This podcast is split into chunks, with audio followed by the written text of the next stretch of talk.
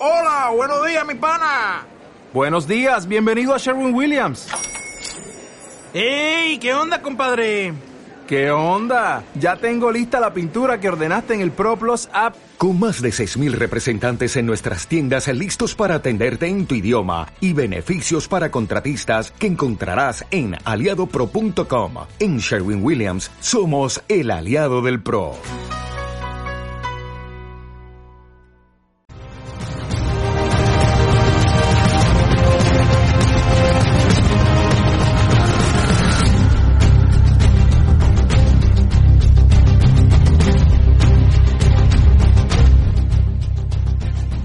Esta ocasión vais a tener dos podcasts con opiniones diferentes sobre Apple y Google sobre el coronavirus. Hoy tendréis la oportunidad de escuchar la primera parte donde Yago Jesús y el resto de compañeros nos dejan sus impresiones sobre el tema. Y la segunda parte podréis disfrutarlo mañana con Yago Hansen como invitado y otra parte del equipo de apelianos dando diferentes pareceres.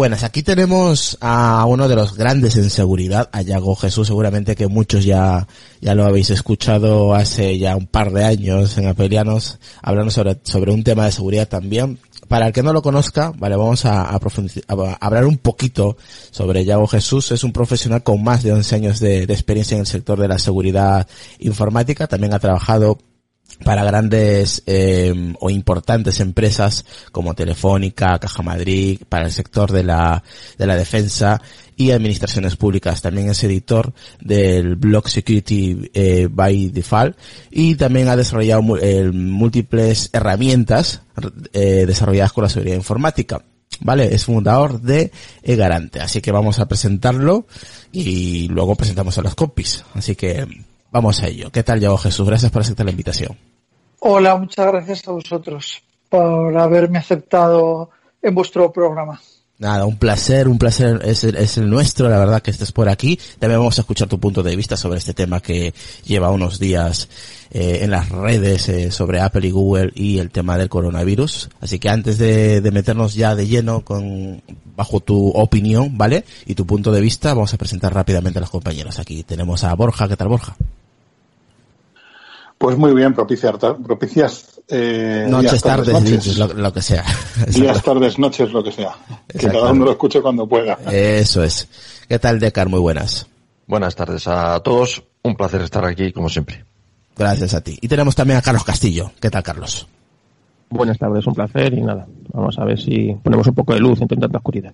Eh, esto, este episodio ya sabes que es diferente, eh, más que todo va a ser puntos de vista y qué es lo que está pasando y lo que va a pasar, ¿vale? Apple y Google anunciaron, ya sabes que este viernes, pues, eh, que desarrollaban un sistema en conjunto para alertar a las personas, pues, que han eh, entrado en contacto con eh, el COVID-19, ¿vale? los dos gigantes indicaron que en un inicio pues ayudarían eh, a que las aplicaciones que ya se utilizaban para estos fines funcionasen de manera eficiente. Eh, para que el objetivo último es predecir que estas eh, y crear mecanismos más simples, ¿no? Hay diferentes puntos de vista porque se está hablando de GPS y de Bluetooth, pero parece ser que estas dos empresas, tanto Apple como Google, se van a centrar más en el tema de, del Bluetooth con sus propias aplicaciones y entre Android y, y iOS. Así que vamos a, a escuchar la opinión de, de Yago Jesús, experto en temas de seguridad y privacidad, eh, y en muchos más temas de seguridad, que es, si eh, empiezo a hablar sobre su currículum, tardamos un ratillo.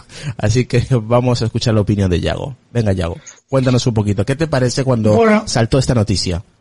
Yo lo que creo es que no, nunca he terminado de entender por qué el mundo real versus el virtual tiene reglas diferentes. Es una cosa que me llama mucho la atención, que por ejemplo eh, nos llevamos a las manos a la cabeza si alguien ejecuta una versión de navegador muy antigua. No, yo uso un Explorer, ay, qué mal, todo, eh, nos llevamos las manos a la cabeza y a lo mejor eh, la misma persona que te está criticando tiene en su casa un bombín de 20 euros del cual hace 15 años eh, que existen especificaciones de cómo abrirlo de una forma muy, muy sencilla, ¿no? Entonces, esa, eh, ese reglas para el mundo real y para el mundo virtual me llama mucho la atención y esto viene al hilo de que en el mundo real nos han confinado en casa, nos han prohibido el movimiento, que yo creo que es la base de la libertad, ¿no? El decir, oiga, mire usted, pues si yo quiero ir a ver a mi prima, voy a ver a mi prima, que es eso de que tengo que estar encerrada en mi casa.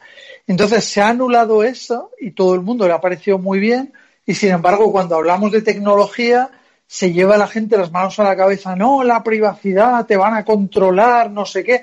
Y sin embargo, que haya un montón de policía en la calle que te pida el ticket cuando sales del supermercado, que yo creo que eso es eh, totalmente de, película eh, súper autoritaria, distópica. Sí, distópica. Y sin embargo, con los teléfonos la gente, no, no, la privacidad, creemos un comité de privacidad para abordar esto, es una cosa que me llama mucho la atención. O sea, mi opinión, que a lo mejor es muy anglosajona y pragmática, como casi todo en la vida, y eso me ha llevado a chocar en múltiples aspectos con muchas personas, es que tenemos una tecnología que puede garantizar el confinamiento y entonces utilicémosla. Y el tema de las privacidades y tal, yo creo que queda en segundo lugar.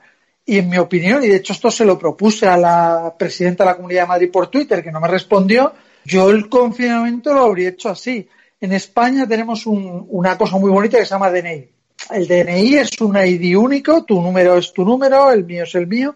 Entonces, que cada persona esté obligada a descargarse una aplicación X y esa aplicación X te da la posibilidad de registrar tres o cuatro rutas. Pues la de mi trabajo, supermercado 1 y supermercado 2. Vale. Eso te dejamos hacerlo sin consultar. Si necesitas una ruta nueva, pues envías un escrito, oiga, que necesito ir a otra ruta porque tengo que comprar medicinas a la farmacia del centro. Un comité te lo aprueba o no y a partir de que te lo aprueba pues ya tienes cuatro o cinco o las rutas aprobadas y a partir de ahí con esa aplicación se te va monitorizando y si la policía te para directamente, ¿cuál es su DNI? 2825. Muy bien. Usted tiene aprobadas cuatro rutas. Eh, ¿A cuál de las cuatro está yendo? Pues es que no estoy yendo a ninguna de esas cuatro pues multa. No, mire usted, estoy yendo a la número dos, que coincide porque tienes un Waze, tienes un Google Maps que te da rutas, ¿no? Pues sí, mire usted, está correcto. Y de esa forma lo tienes todo controlado. Entonces, a partir de ahí, todos estos temas de no por Bluetooth, no sé. Es como lo está haciendo o como lo ha hecho Corea del Sur y China. Y de hecho, Grecia, para, para, tienes que enviar un SMS en Grecia para que te autoricen salir o no tú envías un SMS, oye, que quiero hacer deporte una horita a las 5 y te responde, venga, usted puede ir. Y lo hacen por SMS, por poner otro ejemplo. Entonces aquí, no sé, aparte de todas las comunidades autónomas, cada una con una aplicación diferente, pues me parece un poco, no sé, lo contrario a lo óptimo. Mira, aquí ponen, la privacidad y la transparencia y el consentimiento son la suma importante de este esfuerzo y esperamos construir esta funcionalidad en consulta con las partes interesadas e indican en un comunicado que publicaremos abiertamente información sobre nuestro trabajo para que otros la analicen. Agregaron, el presidente de los Estados Unidos, Donald Trump, sin embargo, indicó que su gobierno necesitaba tiempo para considerar el desarrollo de la tecnología. Dice, es muy, es muy interesante, pero mucha gente se preocupa por la libertad individual. Lo dijo durante una conferencia desde la Casa Blanca. Sí, pues no sé, yo creo que la gente se preocupa por ese tipo de libertad, pero no sé, es como el que se acaba de comer cuatro kilos de carne roja y dice, no, no, azúcar no es, el azúcar, el azúcar es veneno. O sea, es un poco una contraposición, porque esa persona que tiene Facebook o que tiene WhatsApp, es que no sé, si monitorizado ya estás. Si se guarda un histórico de tus posiciones de tu móvil en las torres de comunicación, entonces, no sé, me, llama mucho la atención, ¿no? este tipo de, cosas. Carlos. Que te, monitorice. Yo prefiero que me o sea, me jode que me monitorice una empresa como Google, como Apple o como la que sea. Me jode. Pero me horroriza que sea el gobierno el que lo haga. Bueno, yo creo que esto es como todo, que el gobierno te monitorice porque quiere saber si vas a un centro ocupado a pegar carteles, puede tener una serie de problemas. Pero si ya hemos aceptado que estamos en un estado de alarma o en una situación excepcional donde se han recortado cosas muchísimo más importantes, o sea, el momento en el que tú, si tu madre se pone enferma, no puedes ir a estar con ella, no puedes ir a despedirte eh, eh, de ella en caso de que fallezca, no puedes ir a ver a otros familiares si están en otra casa, que me parece que eso es la base de la democracia y la base de la libertad.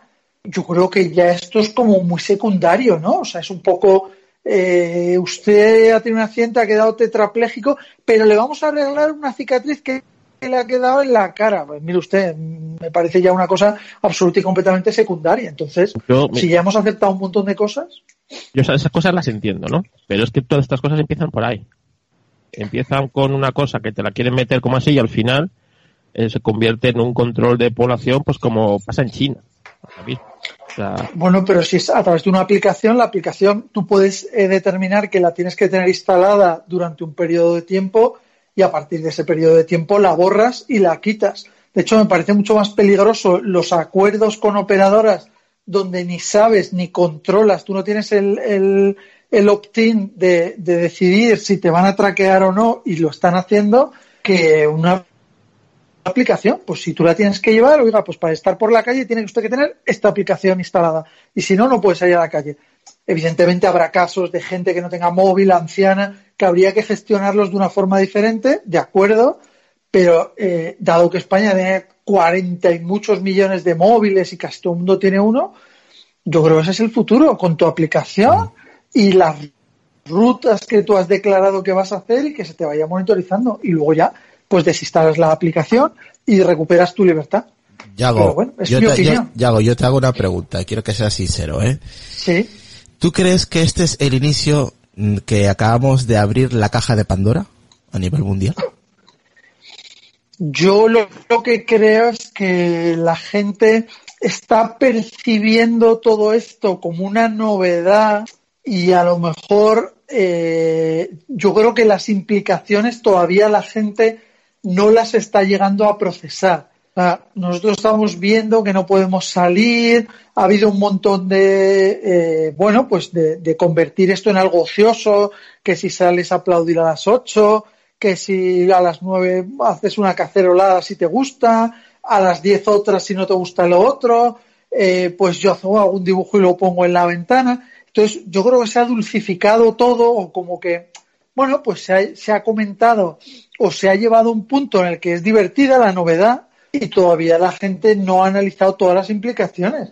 Pero es muy fuerte porque es prácticamente eh, lo nunca visto, o yo desde luego no lo he visto, no sé, la gente que vivió en época de Franco, pero que te confinen en tu casa y que te multen por ir a ver a un amigo o que te vaya. O cárcel. Una cosa muy fuerte. O cárcel directamente en algunos casos.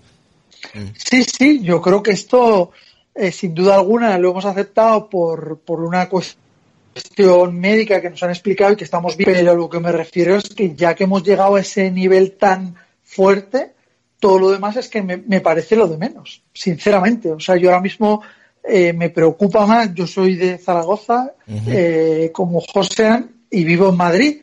Yo ahora mismo no puedo ver a mi familia de Zaragoza y no sé cuándo la voy a poder ver, entonces eh, la voy a poder ver, entonces que a mí me digan no, que mi Bluetooth, que no sé qué, que una aplicación, pues me parece de lo más secundario. Sí, absurdo. Eh, muy, técnica. Muy absurdo en estos momentos, ¿no? En que estamos viviendo.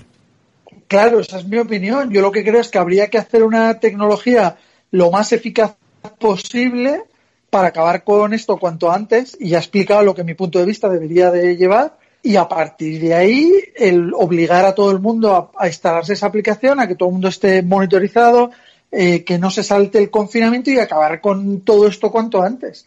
O sea, si tienes la posibilidad, yo una vez que ya hemos llegado a este punto, no lo veo, no le veo ningún tipo de, de o sea, no, no me preocupa, no me preocupa ya las monitorizaciones y tal, sino lo que creo es que todo esto es como, no sé, como una, un cólico de estómago, ¿no? Que, mm. Estás ya, eh, a ver si ya se me pasa y ya puedo volver a comer. Y es lo que quiero. Y si tengo que tomarme un, jarabe, pues me tomo un jarabe. Si me tengo que tomar una pastilla, me tomo una pastilla. O si me tengo que beber un litro de agua con limón, pues me la bebo. Pero ya lo que quiero es que pase. Entonces, el andar con matices y mermando una posible solución por unas cuestiones que no se han tenido en cuenta con otros temas más importantes, yo personalmente, ya lo digo, tengo una mentalidad muy, muy de ingeniero, o sea, de hagámoslo de la forma más óptima posible, resolvamos el problema y fuera.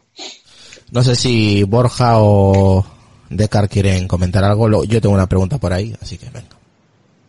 Venga, Decar.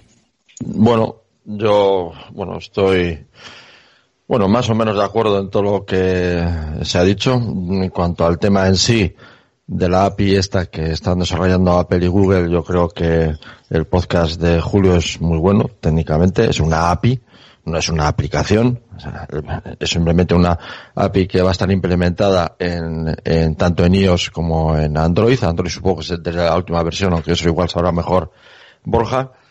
Y que luego queda a expensas de terceros su aprovechamiento. Es decir, queda a expensas de que cada país, cada nación, aproveche esa herramienta eh, si quiere, si la quiere utilizar, eh, para eh, monitorizar a sus ciudadanos. Centrándonos en España, aquí la problemática que tenemos es que tenemos un engendro administrativo que hemos creado durante 45 años en el que cada valle se ha constituido en un, en un, en un pequeño, en un pequeño eh, entramado administrativo, que son varias capas, en fin.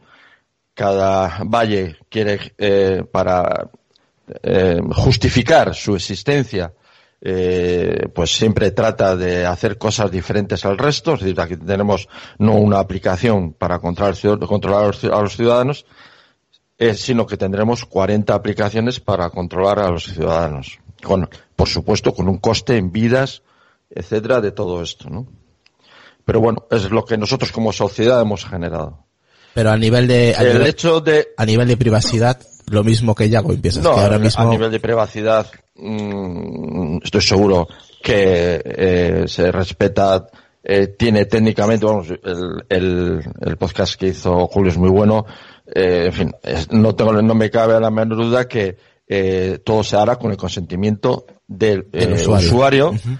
que esa es otra cuestión muy interesante, pero bueno, es que también podremos hablar, porque claro, cada nación sociológicamente es diferente, si todo queda al final, eh, al albur del ciudadano, al final, eso te puede tener una, una eficacia limitada, y eh, habrá que ver cómo se desarrollan las aplicaciones o las soluciones que las administraciones, diferentes administraciones, quieran aprovechar o no este, este sistema.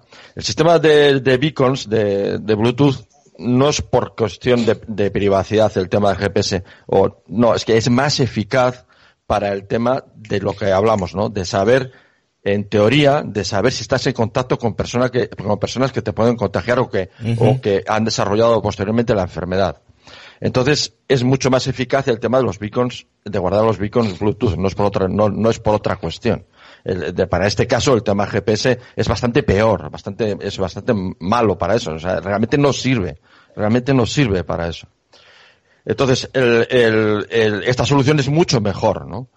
La cuestión es, dices, bueno, podemos hacer obligatoria, podría ser, o sea, ¿cómo se puede hacer obligatoria? Pues al final me imagino que para salir de esta crisis no solamente tendremos que cambiar eh, costumbres sociales, que no nos podemos imaginar hasta qué punto tendremos que cambiar las costumbres sociales y las formas de trabajar, de viajar y de todo. Es que poco a poco me imagino, no sé cómo, aquí es mucho más difícil porque, por ejemplo, yo entiendo que en una nación se pondrá un sistema que es único para toda la nación y para entrar en un bar, para entrar en un, en un sitio, lo que sea, te van a exigir que te identifiques con esa aplicación.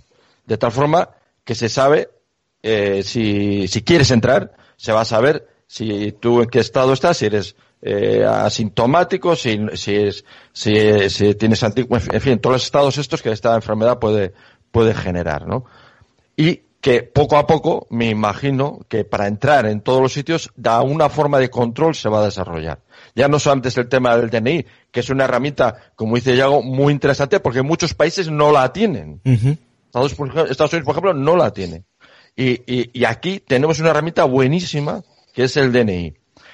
Y eh, a una herramienta de software que no es que te obliguen a instalarte en el teléfono, no, es que si tú quieres moverte eh, en comercios, en, bares o donde sea, a la entrada se te va a exigir que te identifiques con una determinada aplicación, entonces eso te va a obligar a usarla, ¿no? No sé, eh, es difícil de saber porque también la, API que, ya para terminar, la API de, Google y de, mm, eh, de alguna manera también exige que el, usuario lo autorice. O sea que en todo esto hay que obligar al usuario realmente si queremos que todo esto funcione eh, hay que obligarle porque eh, eh, para que digamos una mayoría social lo utilice y si esa mayoría social realmente lo utiliza puede ser una muy buena herramienta para no solamente para esta situación sino para futuras situaciones tener ya algo preparado para cuando se surjan estas cuestiones tener esto preparado de antemano que ayudaría muchísimo a rebajar muchísimo la incidencia mortal de este tipo de, de cuestiones. Yago.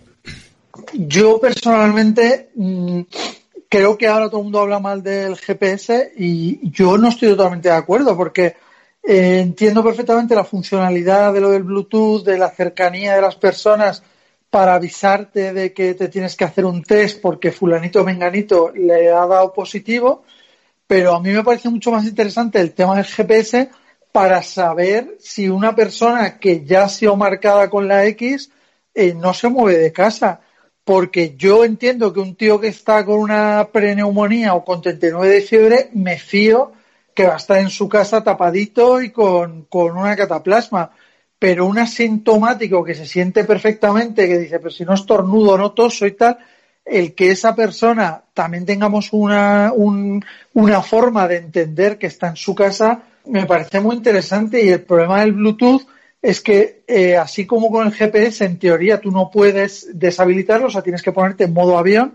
El Bluetooth sí que puedes, eh, de una forma granular, quitarlo. O sea, tú puedes llegar con la aplicación instalada, todo perfecto, y quitar el Bluetooth y la aplicación nadie puede demostrar que no la has tenido instalada, pero el Bluetooth es de quita y pon. Sin embargo, el GPS, eh, ya digo, tienes que ponerte en modo avión, si no el, una aplicación... No, el GPS, bueno, yo en Android no sé. En, iOS se puede deshabilitar por aplicaciones, o sea que. Lo, puedes deshabilitar por aplicación, pero lo que te quiero decir es que en principio eh, yo entiendo que si tú le quitas los permisos de aplicación de GPS puede saltar una excepción. Ah, bueno, eso, ya no lo sé. Pero no te garantiza, desde luego, lo que no. Hombre, para lo que dices tú, para controlar, eh, para controlar la, al final la, eh, la cuarentena, ¿no? Digamos, de, de, una persona, hombre, pues, yo qué quieres que te diga, pues igual si yo tengo el teléfono, eso, me dejo el teléfono y voy a dar un paseo, ¿no? Pero bueno, yo eso eh, no creo que, eh, no sé, hombre, se puede complementar con luego una cosa con la otra, ¿no? Pero lo más, lo, lo, más interesante, desde luego, es sobre todo con qué personas has estado en contacto. Eso, eso es lo, lo yo creo que es lo más. De todas maneras, eh, os habéis, eh, os habéis dejado lo, más importante, y ahora paso con, con Carlos y con Borja. Esto funciona, lo que, lo que estamos hablando, lo que está hablando Yago y tú y los demás, es que para que esto funcione, eh, las personas se tienen que, tienen que aceptar esto y tienen que, mm, obviamente eh, rellenar un, un, pequeño cuestionario para decir si se han infectado o no se han infectado o están en cuarentena o no están en cuarentena. O sea, también es importante la gente, no que Apple y Google lancen esta pequeña actualización porque no, no requiere una aplicación. O sea, que también es importante que la gente tome esto eh, en, en, consecuencia. Eso lo sería lo, lo ideal sería que no lo rellene él, sino que a una forma cuando se hace un test, cuando se le hace un test a una persona, se le obligue o, refigure en algún sitio. El problema de los test es que tiene que figurar en algún sitio. Claro. Porque si no se hace, claro, porque si los test todo lo hacen y no figuran en ninguna, no valen para nada. Tienen que figurar en algún sitio. Y, yo, y sería por lo ideal una aplicación nacional que controle todo eso. Que cuando tú te haces el test, allí te figure, ¿no?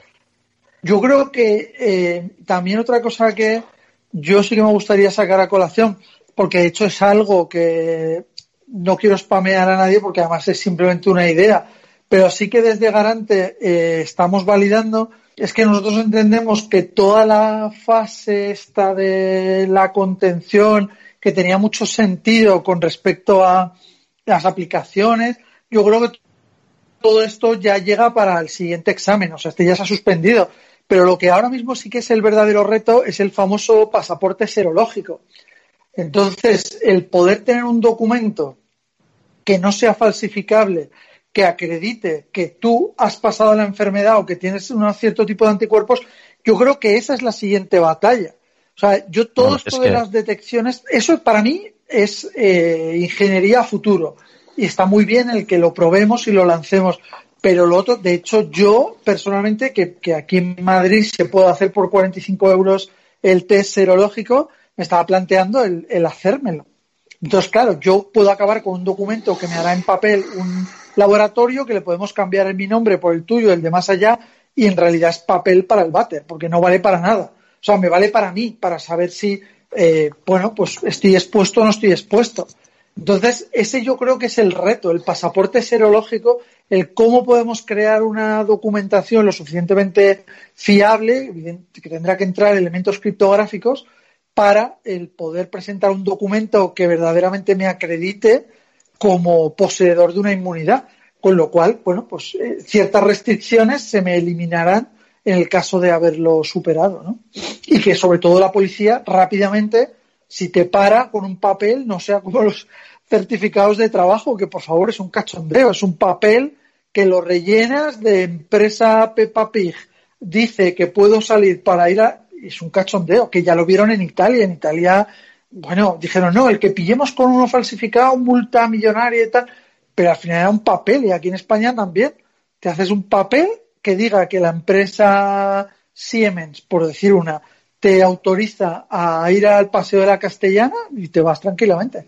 O sea que eso también, la, la forma veraz de comprobar los datos, también será importante a futuro con lo del pasaporte serológico que yo creo que es ahora mismo el reto. O sea, ahora mismo estamos, o, la pantalla que estamos jugando es en esa, las otras ya las hemos perdido, en mi opinión. A ver, el señor Borja, que no ha dicho nada.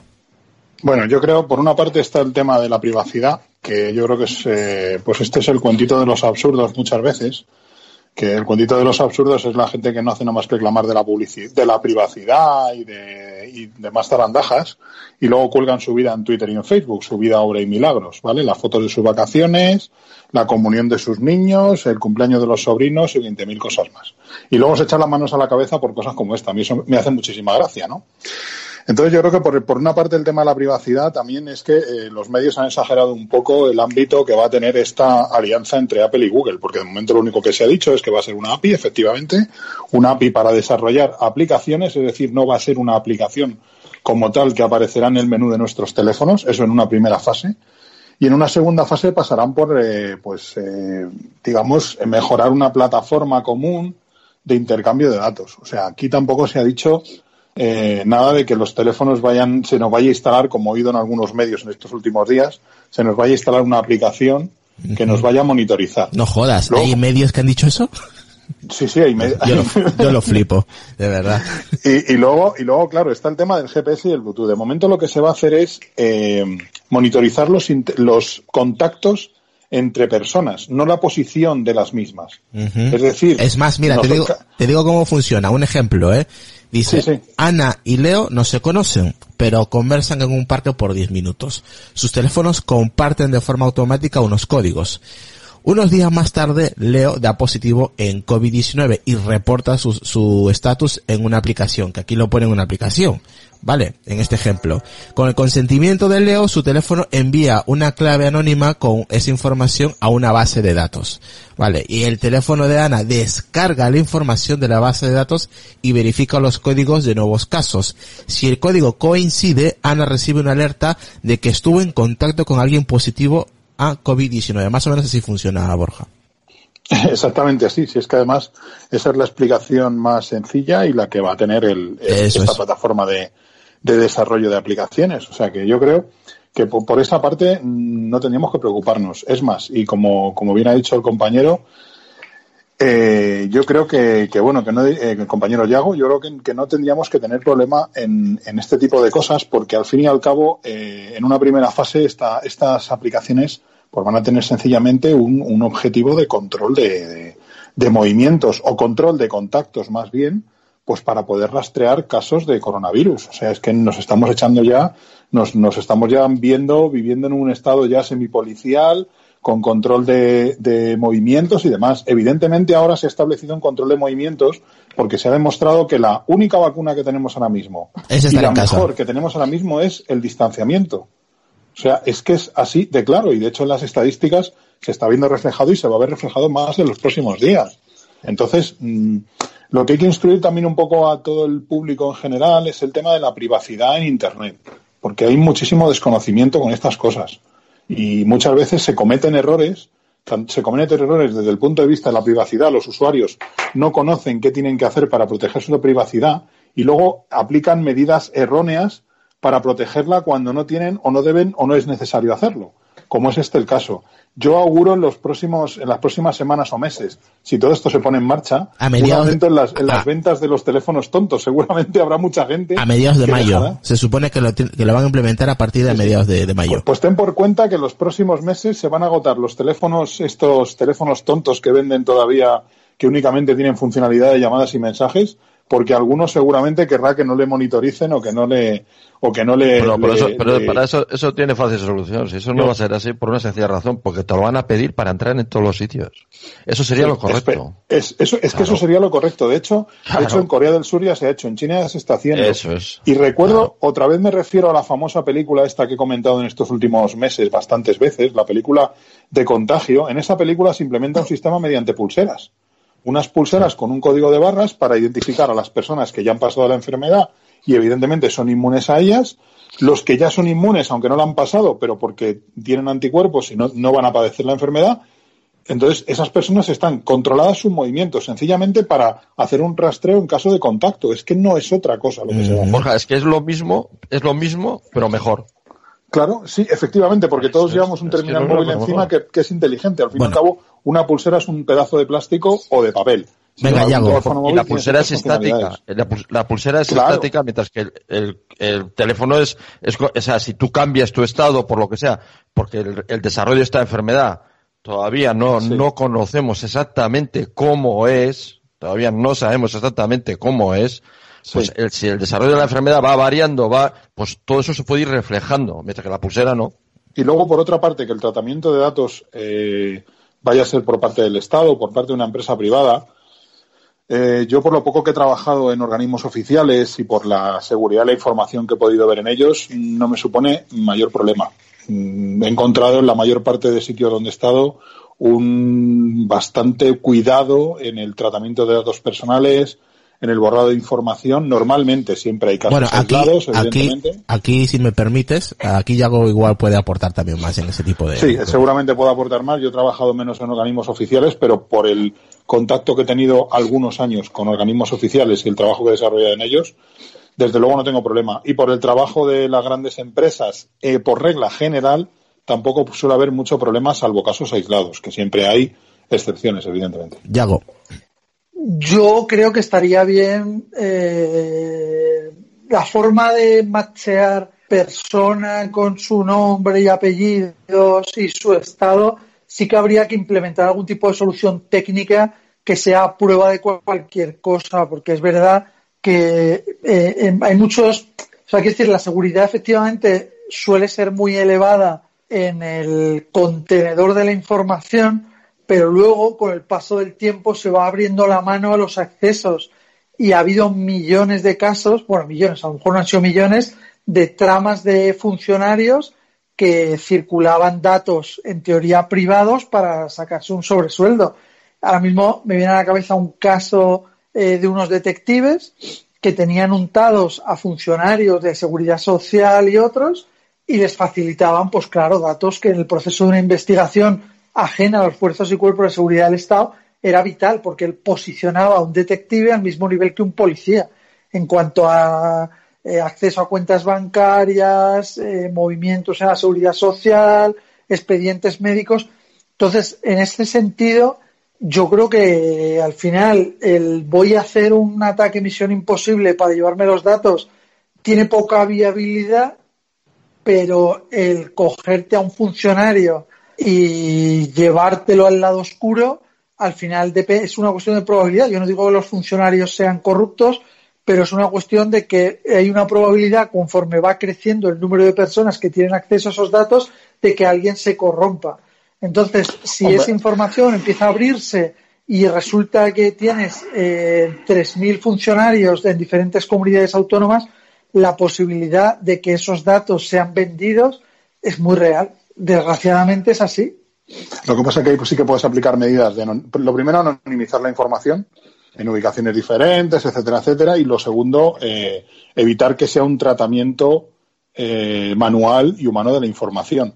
Es decir, que cuando se detecte, por ejemplo, un caso de contacto, no se vean todos los contactos que ha tenido ese caso, sino que se, se avise individualmente a cada uno de los casos y en ningún caso se tenga acceso a toda la cadena de información, sino que únicamente cada parte de la cadena tenga solo acceso a la información que necesita en ese momento. Si a ti te tienen que avisar de que tú has tenido contacto con una persona que esté infectada, seguramente a ti no te dirán ni siquiera con qué persona has estado contacto, simplemente has tenido contacto, simplemente te dirán, mira, hemos detectado en tu cadena de contactos que has tenido contacto con un infectado y tenemos que realizarte una prueba, por ejemplo.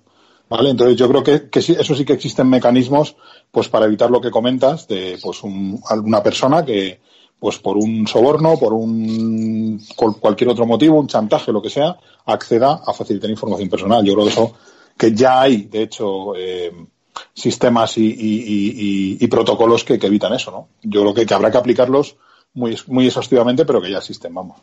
Sí, el problema es ese, que en el diseño se contemple porque es al final el problema, que, todo el mundo sabe y ha salido a la prensa eh, casos de tramas organizadas. O sea, yo no te estoy diciendo un villarejo, que sería un poco el paradigma de alto nivel, sino es que aparte de villarejos, también hay gente de un perfil mucho más bajo, con acceso a, menor información, pero claro que, esas cosas al final se están filtrando y tampoco por una cantidad el decir, no, yo quiero saber los movimientos bancarios de fulanito.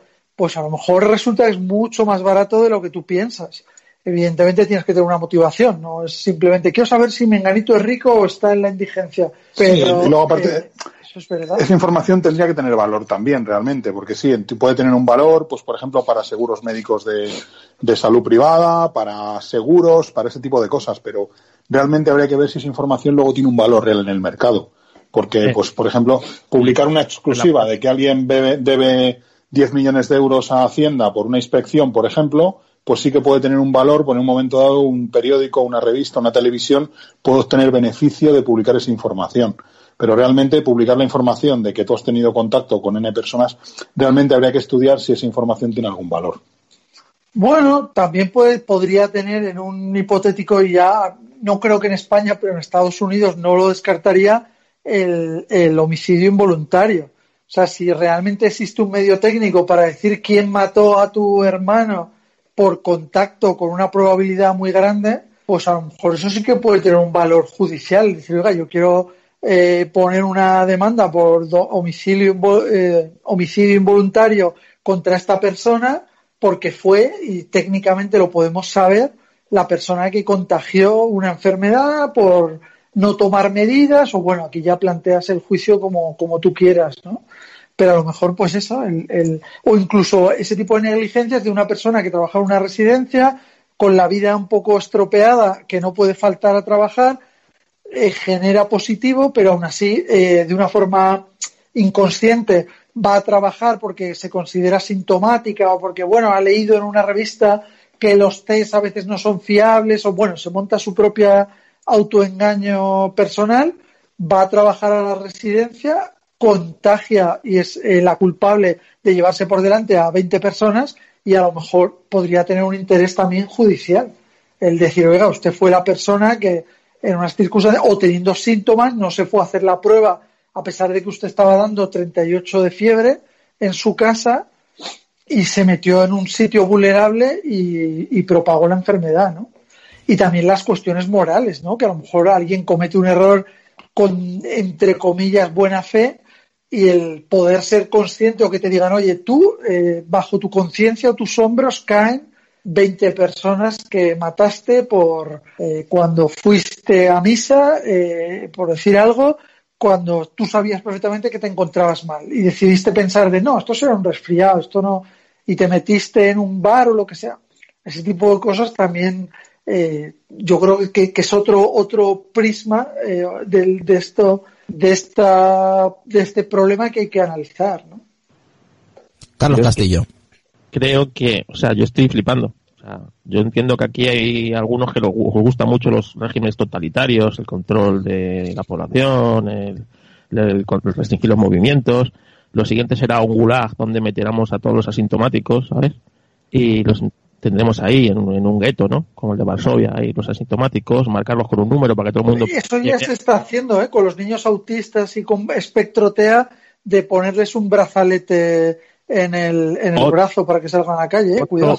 Otro horror de estas cosas que estamos viendo, la policía, de, o sea, la gestapo de los balcones, todas estas cosas, ¿no? Yo a mí es que me horroriza todo esto que estáis hablando, o sea, y, y ver personas como Deckard, que es el alalid de la privacidad, eh, justificando también esto, o sea, es que eh, eh, me alucina, ¿no? Me alucina porque me parece un auténtico horror eh, todo esto que estamos hablando. Cuando esto se combate con, más, con cosas tan sencillas como mascarillas, como guantes, como guardar unas mínimas eh, medidas de, de, distanciamiento y de protección. O sea, con, con, solamente con eso no hace falta eh, monitorizar a la gente, saltarse sus derechos eh, de privacidad por los aires, el intromisión en, en, aspectos más íntimos de la vida de las personas y todo eso. Y todo esto que estamos aquí en Occidente es por la falta de previsión de todos los gobernantes de Occidente que no han hecho su trabajo y ahora tenemos lo que tenemos. Y es así. Entonces, a mí, todo esto que estoy oyendo en este episodio me está horrorizando y me parece, o sea, eh, me parece que no es ni el camino que hay que seguir, ni el, ni la, ni la forma en la que nadie va a querer vivir eh, pues en, en, en, el futuro. O sea, es decir, eh, eh, control de con quién te relacionas, con quién te dejas de relacionar, eh, que el Estado tenga acceso a, a, ciertos datos tuyos que te pueden poner en peligro.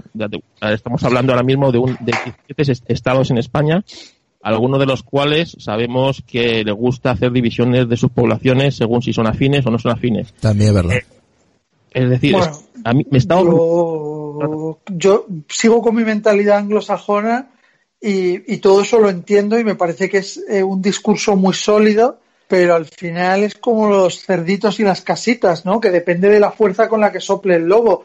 Yo entiendo que ahora estamos hablando de una enfermedad difícil, eh, bueno, pues con unas cifras de muertos, pero claro, si tú imagínate que en vez de esto que estamos viviendo ahora, lo que vivimos es una mutación de la rabia que se empieza a transmitir por el aire y de lo que estamos hablando son de cientos de miles de personas de, muertas y eh, con un escenario muy tipo 28 días, entonces yo creo que ahí agradecerás el, el, que todo este tipo de sistemas de control, no me cabe la menor duda de que, de que todo ese discurso se viene abajo, ¿no? Entonces yo entiendo que al final a un tío con un golpe en la cabeza pequeño no le vas a hacer un taque en la cabeza por si se ha roto el cráneo, pero si viene alguien con una caída de una moto, sí. Entonces, yo creo que tener planeados escenarios y posibilidades a mí no me parece nada mal, porque repito, lo de ahora, sí, pues sí, la, higiene, los mecanismos de prevención, hay mucho margen de por la, el tema de las edades, por el tema de, de, cómo se contagia, de que parece que por el aire no, que tiene que ser realmente porque has tenido contacto con un fluido. O sea, digamos que jugamos con un adversario que todavía tiene atadas muchas de sus, de sus manos, ¿no? Pero en el momento en el que surja algo que sea mucho más agresivo y no es descartable que surja, el tener cuantas más medidas de protección va a ser mejor. Lo que evidentemente no tiene sentido es que utilices el máximo de tu poder de control para una enfermedad como la que tenemos ahora. Pero yo me planteo un escenario donde la gente eh, en dos días acabe en la cama eh, totalmente fuera de sí, pues lo que es la rabia, o sea, una rabia acelerada, pero por el aire, y que no distinga en edades. Y yo sí que agradecería todo, pero vamos, o sea, eh, control casi casi 1984 con una cámara cada uno en, en nuestras casas. Madre mía, Yago. Mi opinión, ¿eh? Mi opinión. Es que eh, yo creo que el alcohol, a lo largo de la historia, en los últimos 10 años han matado a muchas más personas, los conductores borrachos. Y, por ejemplo, si alguien se sabe que es alcohólico o que no es capaz de controlarse, no se le, a nadie se le ha ocurrido el, el hacer una aplicación para saber si ha entrado en un bar si se y si luego esa persona ha cogido un coche y va a matar a alguien. Pues no, no, no, eh, pero, pero perdona, ya hay sistemas que te obligan a soplar al meterte dentro del coche para desbloqueártelo, ¿no? Otra cosa es que no se haya querido imponer, pero ese sistema está ya disponible desde hace muchos años, el que tú no puedas arrancar el coche sin soplar y sin demostrar que no, que no estás en una tasa de alcohol eh, conveniente o nula. Vamos a ver, Carlos, hay, una frase que dice que el individuo es muy inteligente, pero la masa es tonta. Entonces, si tú, si tú no aplicas ninguna medida de control, siempre va a haber el típico tonto que se va a saltar las normas y que va a provocar un problema. Porque lo estamos viendo en estos días, todos los días.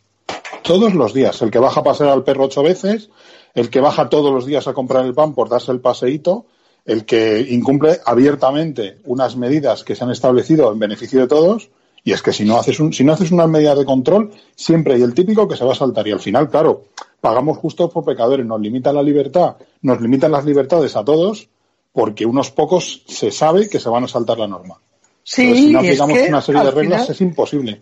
Eso en psicología lo llaman disociación cognitiva, ¿no? Que es la base del autoengaño y lo tiene sus manifestaciones en, en todo tipo de, de, cosas. Por ejemplo, una persona que una vez eh, Hacienda no le devolvió correctamente el dinero, eso ya le legitima para defraudar cuantas más eh, veces pueda, porque aquel día que Hacienda me tenía que devolver dos mil euros y me ha devuelto mil porque no pude recurrir porque se me caducó el plazo, pues ahora yo robo y tal. Entonces, ese tipo de mecanismos que también se, en las adicciones de hecho, eh, en lo que llaman la falacia del fumador, ¿no? Que una persona que fuma eh, latentemente sabe que, está arriesgando su vida, pero cuando recibe input, pues sabes que Mariano se ha muerto por fumar, automáticamente su cabeza le dice, bueno, Mariano era 10 años más mayor que yo, o Mariano fumaba mucho más que yo, o Mariano es que además tenía asma, ¿no? Entonces, al final, el, relato, el cómo la gente, y todos lo hacemos, nos construimos un autorrelato de justificación,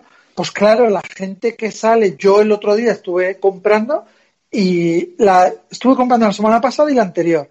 La anterior, terror en la cara de la gente medio vacío. Pues la semana pasada vi por lo menos pues, decenas de parejas que iban, pero con, sin ningún pudor, juntos, incluso dos, vi dos personas que llevaban carritos de los pequeños. O sea, que habían ido a hacer una compra de cuatro cosas. Y ya la gente, pues, se, se ha relajado y solo vi en, en, un Carrefour, o sea, que además me quejé a la cajera, dije, pero, pero, vosotras, ¿cómo no llamáis a alguien y tal? Si esto es un cachondeo, si es que delante mío hay dos señoras comprando eh, dos bolsas de comida, o sea, compran poco y en, y en, multitud. Entonces, en ese sentido sí que es verdad que, que, se necesita un control y se necesita un, un, enforcement, ¿no? Por lo menos así es lo que lo demuestra la, la psicología y la historia de la humanidad, ¿no? De que, al final el esa utopía de la racionalidad, todos nos lavaremos las manos, todo está.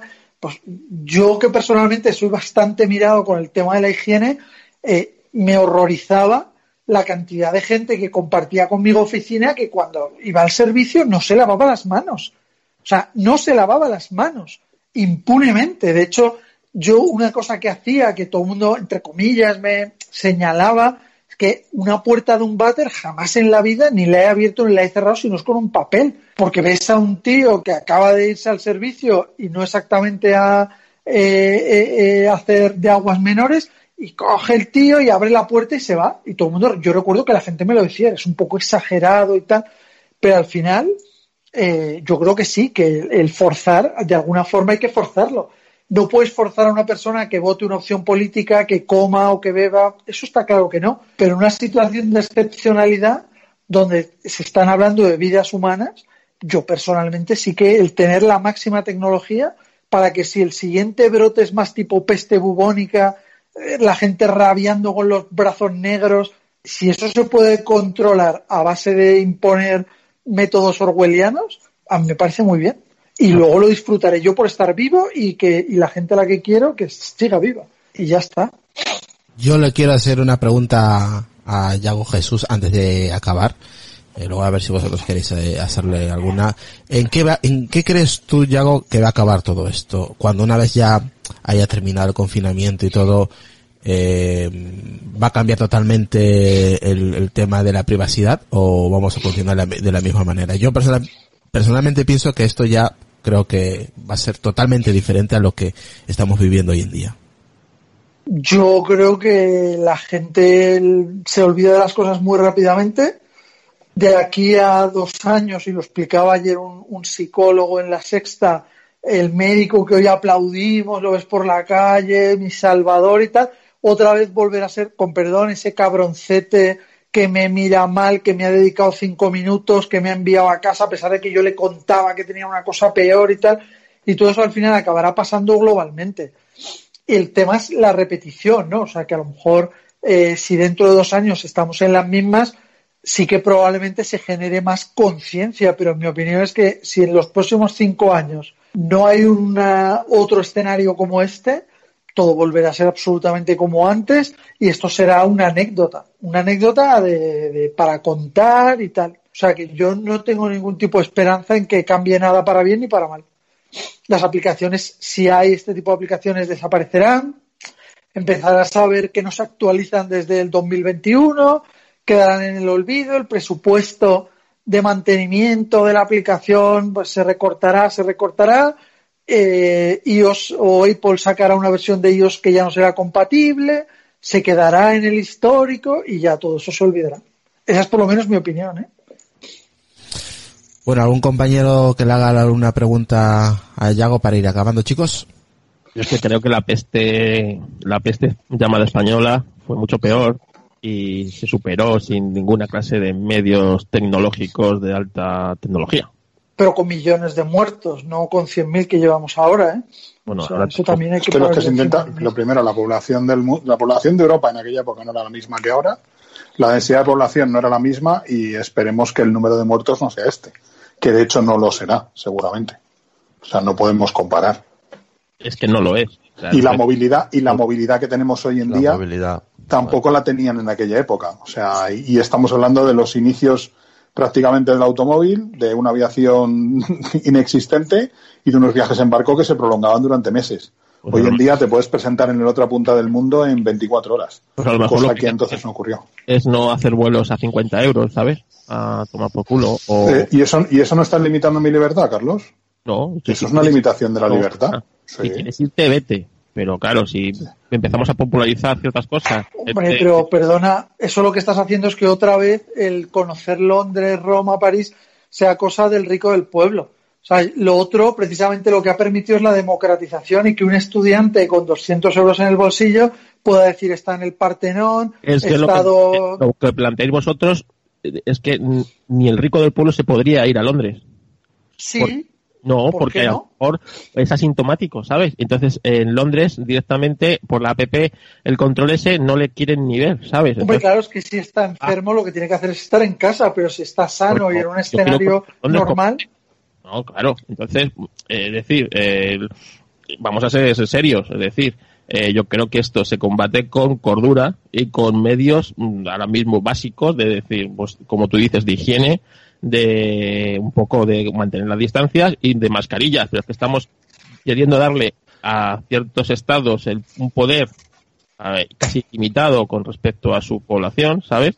y un- unos estados que han sido incapaces de proveer a su población de una puñetera mascarilla para que no se contagien y que se han estado cachondeando de lo que han visto en China durante dos meses.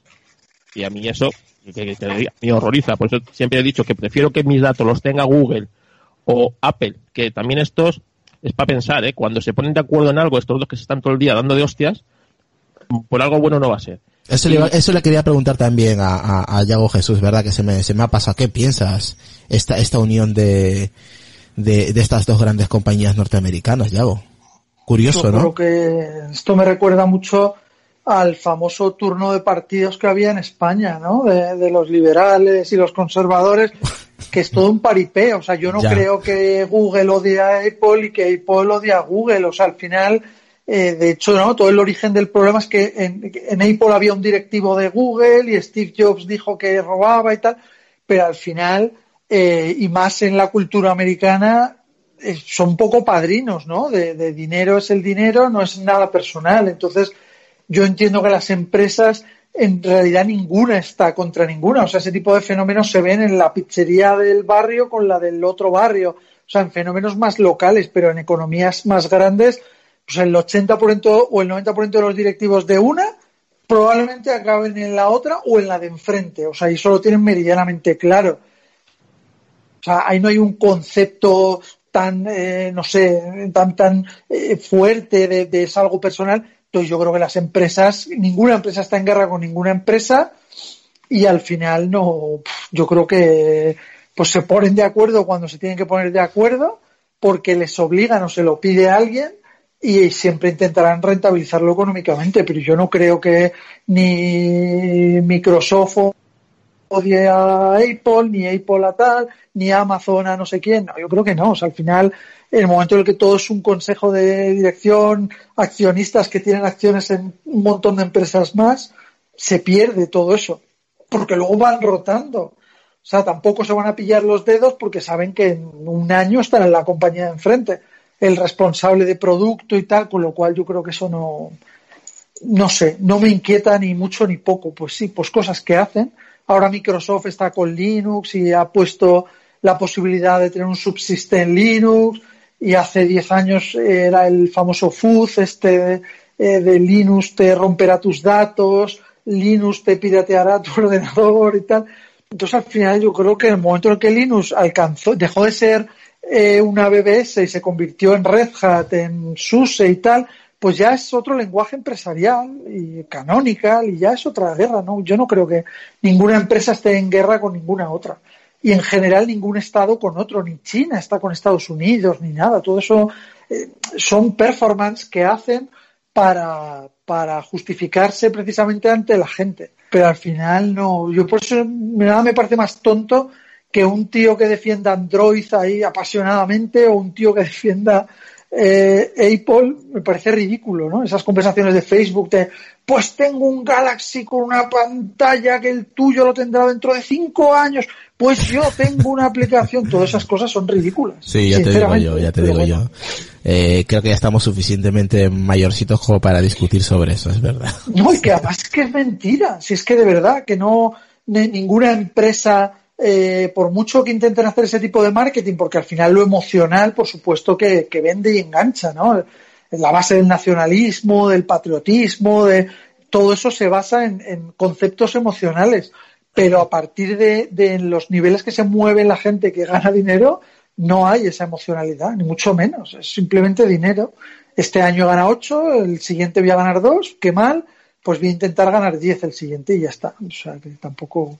Pero bueno, Bueno, por lo menos chicos. mi opinión. Bueno, chicos, ¿alguno que quiera apuntar más o ya vamos acabando? De Car, si Bueno, quiere. de, todo ese, de, de todo ese discurso, joder, se lo, se lo diría a Nokia o a, o a Blackberry, a Blackberry, ¿no? Que esto es todo emocional, ¿no? No sé. El, el- que sobre Carlos, hombre, Carlos, vamos a ver. Si realmente esto se solucionara con mascarillas, pues eh, esta- estaría bien. Yo no sé, sería el primero que diría, ¿no? Eh, pero tristemente no, no, se, no se va a solucionar con más, solo no se va a solucionar solo con mascarillas porque esto eh, va a durar más eh, de lo que pensamos, eh, va, a ser, va a ser muy prolongado en el tiempo. En cuanto al tema de la aplicación de Apple y Google, bueno, yo creo que nos estamos aprovechando de un poco del pragmatismo anglosajón, que probablemente bueno, en otros países no sé si se daría, pero bueno, nos vamos a aprovechar de que en Estados Unidos sí se ha dado y que dos empresas norteamericanas pues se van a poner de acuerdo para intentar, sobre todo, a su nación, van a intentar defender a su nación y a sus ciudadanos, pero nos vamos a aprovechar, en cierta forma vamos a aprovechar eh, todos los ciudadanos del mundo, ¿no? Es una, porque es una mentalidad práctica anglosajona que al final, eh, gracias a eso, nos vamos a aprovechar los demás. Y bueno, el, en cuanto a la libertad, yo creo que la libertad eh, está en muchas cuestiones. En esta pandemia vamos a tener una época previa a la pandemia y otra época previa, eh, que vamos a conocer diferente, que va a ser la, esta, este, este acontecimiento que hemos sufrido. Eh, bueno, va a ser diferente. Yo creo, no creo que se va a volver a una normalidad anterior. No creo en eso. Eh, esto va a tener unas consecuencias a largo plazo que va que quizás pasen generaciones y quizás pasen generaciones que al final todo se olvida, pero tendría que ser generaciones en las que desde luego esto no se repitiera, nada parecido, o en una escala muy menor, que tampoco hay muchas garantías que eso, eso sea así. Desde luego no nos va a, a, estas generaciones, a nosotros y a las generaciones que hemos conocido este, este hecho, no nos va a pillar tan desprevenidos como, como esta vez. Si pasa mucho tiempo, sí, es evidente, todo se olvida y al final todas las generaciones olvidan. Pero la libertad no solo está en que te limiten por un tema de salud, un tema de que al final estás en juego la salud tuya y de tu familia, eh, no solamente que te limiten esa, esa libertad, sino que la libertad está en otras muchas cuestiones que hasta ahora hemos ido a la playa y, nos ha importado un rábano frito. O sea, quiere decir, la libertad no está en muchas otras cuestiones que, que, nos, ha dado igual durante muchísimos años, ¿no? Y eso ya es una cuestión que la libertad, ¿qué te sirve el moverte si al final eh, tú como ciudadano tienes un una, eh, sistema educativo que no sabes ni lo que es dos más dos, ¿no? O sea, es que no es la cuestión de la cuestión no está en que te limiten por un hecho de que estás al final eh, protegiendo a, unas personas de, que enfermen unas a otras, ¿no? Que se contagien de una enfermedad de unas a otras. Eso no es eso no es libertad. Libertad está en muchas otras cuestiones que, eh, que, hemos dejado atrás y que, y que estamos viviendo además consecuencias de haberlo dejado atrás, ¿no?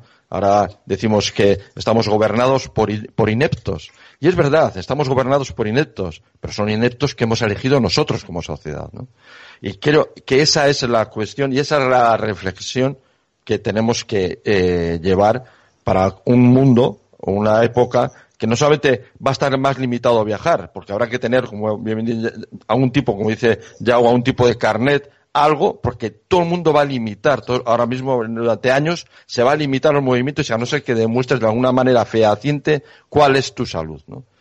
Entonces, yo creo que este es una buena, un buen momento para hacer una nueva sociedad en que, bueno, eh, no tiene por qué ser peor, simplemente que sea una nueva oportunidad de desarrollar unas nuevas sociedades con otras eh, características mejoradas respecto a la anterior y que nos sirva de, de, digamos, de aprendizaje, lo que hemos hecho mal durante décadas, lo que hemos hecho mal, pues hacerlo bien.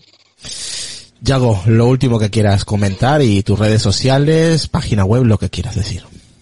Bueno, yo sobre esto, eh, al hilo de, de, la última intervención, yo de verdad que tengo serias dudas de que esto vaya a hacer una huella importante y de hecho en China ya han padecido eh, pandemias anteriores, el SARS-1 y me parece que otra más, eh, y esto lo han vivido, y la sociedad china lo ha pasado y lo ha interiorizado de una forma muy fácil.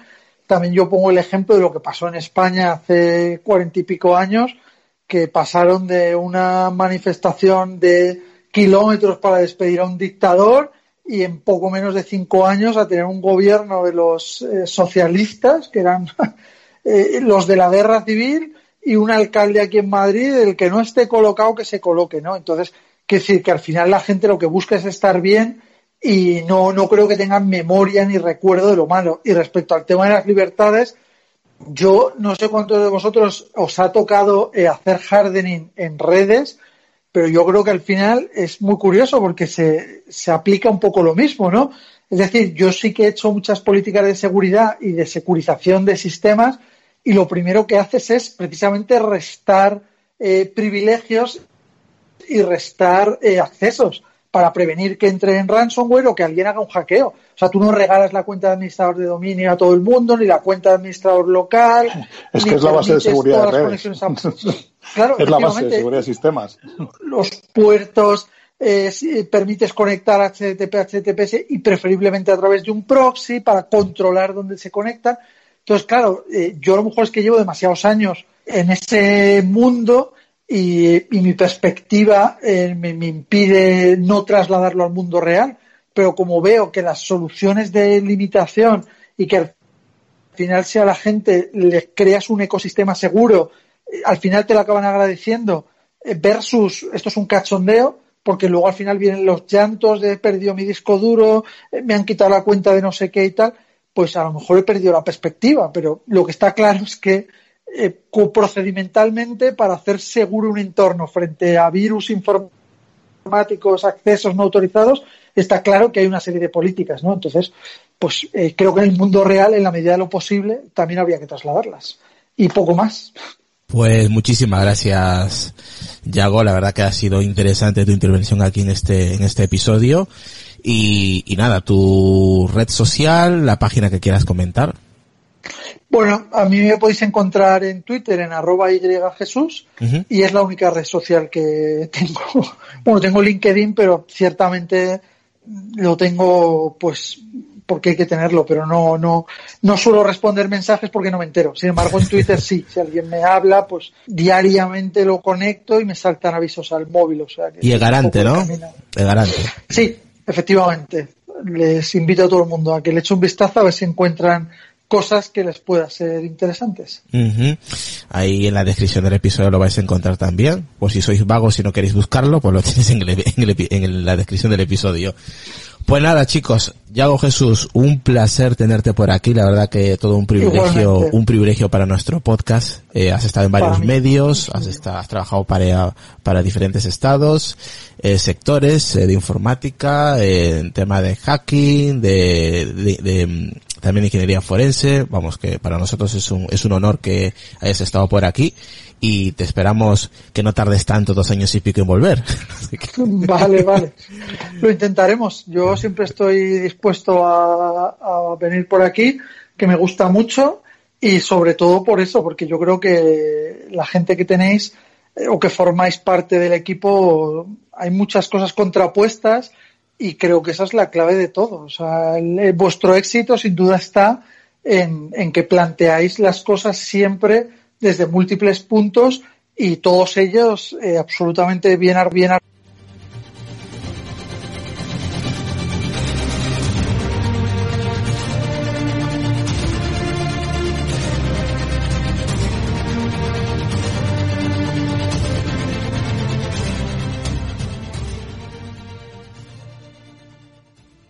Bueno, como habéis escuchado, se ha interrumpido drásticamente el audio pero ha sido el problema de Sky que me ha desconectado la consola unos segundos y justamente ocurrió al ya nada, faltando 10 segundos para finalizar el episodio con, con los amigos y invitados. Así que nada, espero que les haya gustado este episodio, que habéis disfrutado eh, de este episodio que se ha hecho un pequeño especial sobre Apple y Google y esa unión que han hecho sobre el tema de coronavirus. Así que nada, pues ya sabéis, compartir el episodio, eh, darle a like, dejar comentarios, ya sabes, lo de siempre. Un saludo y hasta un próximo episodio. Hasta luego.